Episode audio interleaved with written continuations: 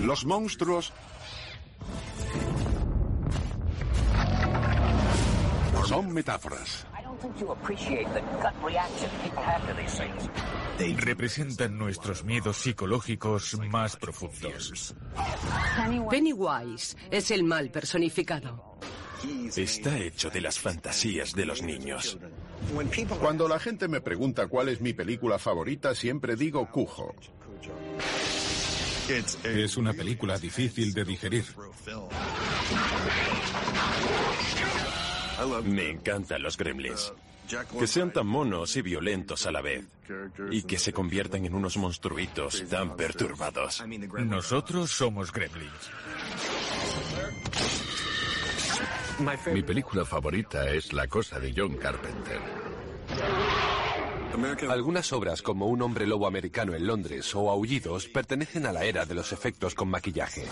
Un día los hombres lobo le partirán la cara a los vampiros. La naturaleza da bastante miedo.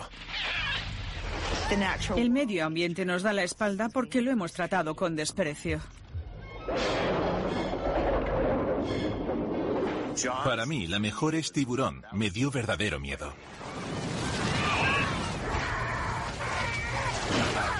Es un monstruo, uno de verdad.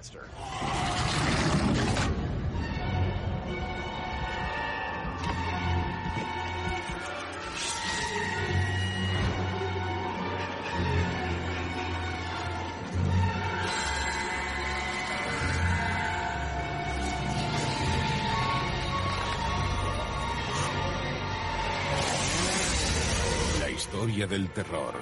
Criaturas asesinas. Los monstruos ocupan un lugar especial en la historia del terror. Pueden ser depredadores de la naturaleza. Criaturas de pesadillas fantásticas. O monstruos que habiten en nuestro interior y que deseen salir. Pueden dar miedo, risa o ambas cosas.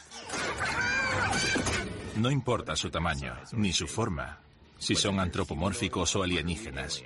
Son un reflejo de nosotros mismos. Representan nuestros miedos psicológicos más profundos. Los hemos diseñado para que sean la peor versión de nosotros mismos.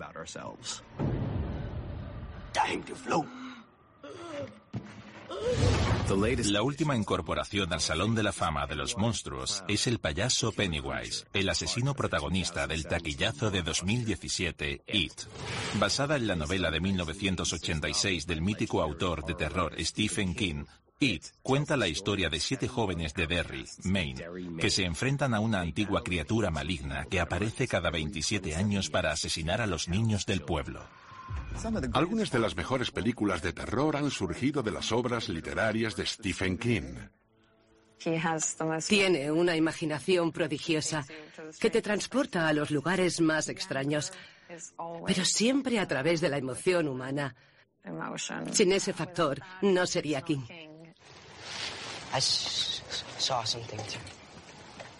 Todavía me acuerdo del verano cuando salió el libro. Se lo compró todo el mundo. Llevábamos el libro, que era así de grande, a todas partes, nos daba igual. ¿Disfrutas viendo las adaptaciones o ves una evolución? Sí, me encanta ver las adaptaciones. Siempre es interesante ver lo que hacen los demás.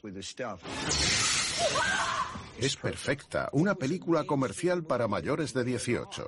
Salió como película familiar, aunque era todo un reto no apartar la mirada. Recaudó 700 millones en todo el mundo. Sí. Y no solo eso, además era buena.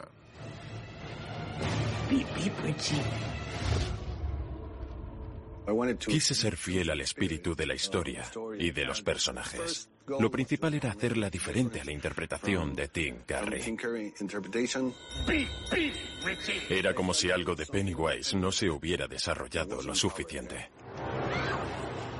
También quería aportarle una mezcla extraña entre monstruo y niño. Si ves su diseño, tiene facciones aniñadas, como la cara redonda y los dientes grandes. Para mí era importante que tuviera un ojo vago, que estuviera un poco bizco.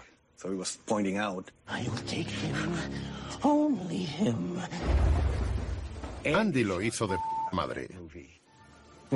Cuando Georgie sale corriendo detrás del barco, Parece que está diluviando de verdad. Ya. No parece que hiciera sol y que utilizaran una máquina de lluvia.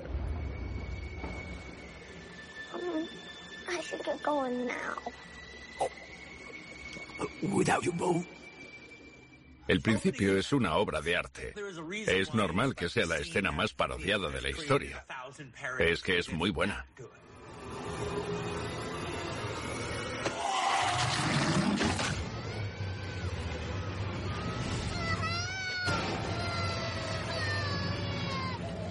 Y las horribles manos de Pennywise empiezan a estirarse hacia la calle.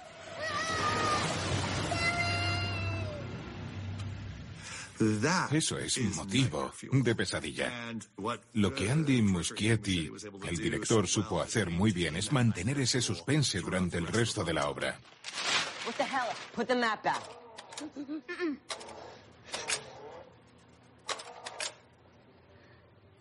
La escena del proyector es de lo más impactante, porque te pone los pelos de punta.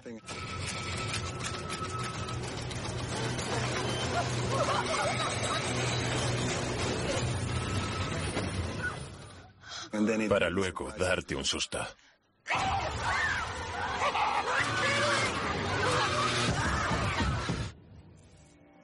Trata de los horrores de la sociedad.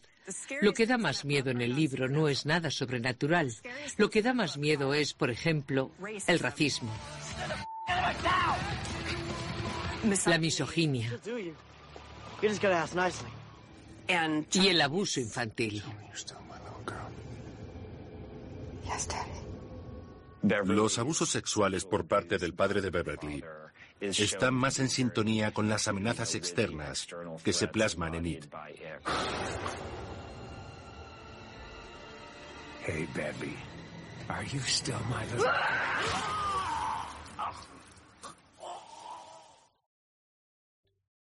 ¿Te está gustando este episodio? Hazte fan desde el botón Apoyar del podcast de Nivos. Elige tu aportación y podrás escuchar este y el resto de sus episodios extra. Además, ayudarás a su productor a seguir creando contenido con la misma pasión y dedicación.